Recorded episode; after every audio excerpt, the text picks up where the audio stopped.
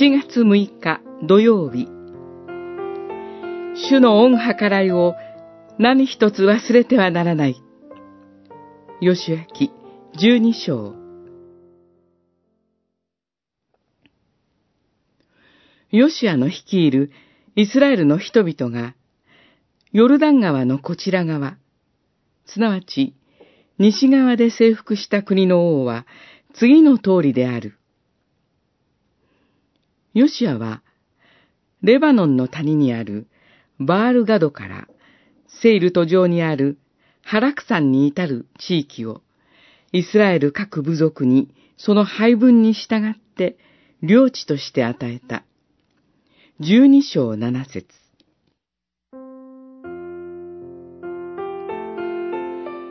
私の魂よ、主を称えよ。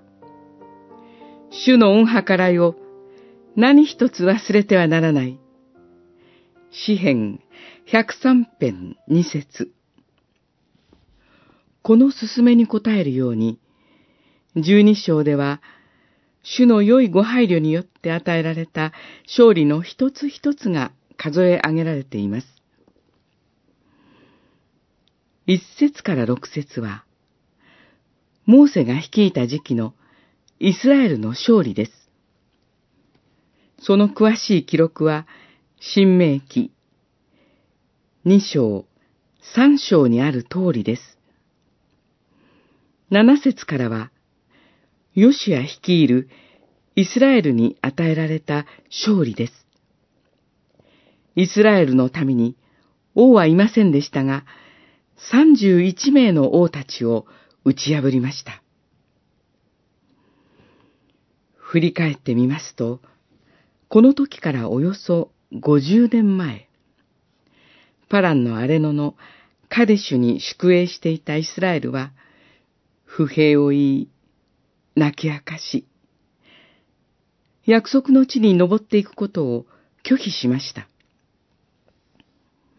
カナン偵察から戻ってきた10人の報告を受け入れて、彼らは言いました。登っていったなら、我々はきっと食い尽くされてしまう。勝ち目はない。けれども、時至って、主は約束の地の一つ一つを約束通り勝ち取らせてくださいました。主の恩計らいを忘れてはならない。